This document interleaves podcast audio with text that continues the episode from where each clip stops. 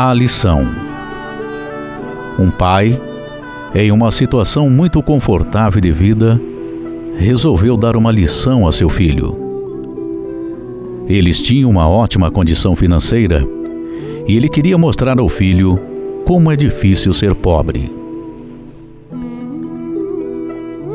O menino ficaria hospedado por alguns dias na casa de uma família de camponeses.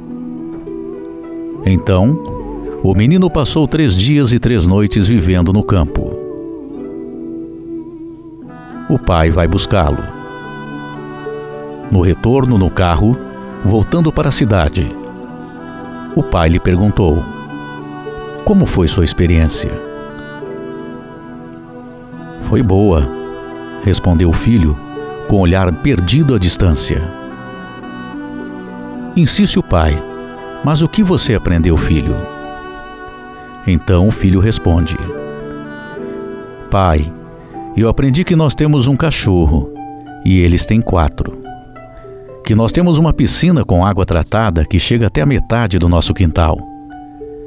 Eles têm um rio sem fim de águas cristalinas, onde tem peixinhos e outras belezas que importamos lustres do Oriente para iluminar o nosso jardim, enquanto eles têm as estrelas e a lua para iluminá-los.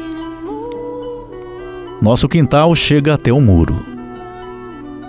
O deles chega até o horizonte. Compramos nossa comida e esquentamos em micro-ondas. Eles cozinham em fogão a lenha. Fica muito saboroso. Ouvimos música através da tecnologia, mas eles ouvem a sinfonia de pássaros, o som da natureza, ou mesmo alguém cantando ou tocando um instrumento musical, ao vivo. Além disso, muitas vezes, acompanhado pelo sonoro canto de um vizinho trabalhando em sua terra. Para nos protegermos, vivemos rodeados por um muro com alarmes eles vivem com suas portas abertas, protegidos pela amizade de cada um. Nós vivemos conectados à tecnologia, celular, computador, neuroticamente buscando informações, neuroticamente atualizados. Já eles são conectados à vida, ao céu à água, ao campo, animais, conectados à sua família.